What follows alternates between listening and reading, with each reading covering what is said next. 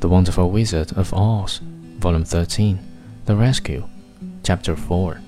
The tinsmiths looked the woodsman over carefully, and then answered that they thought they could mend him so he would be as good as ever.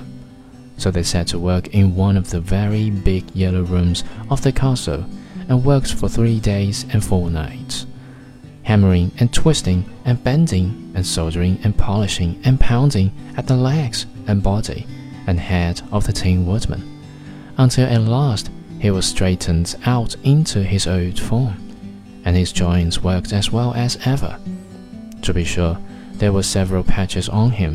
but the tinsmiths did a good job, and as the woodman was not a vain man, he did not mind the patches at all.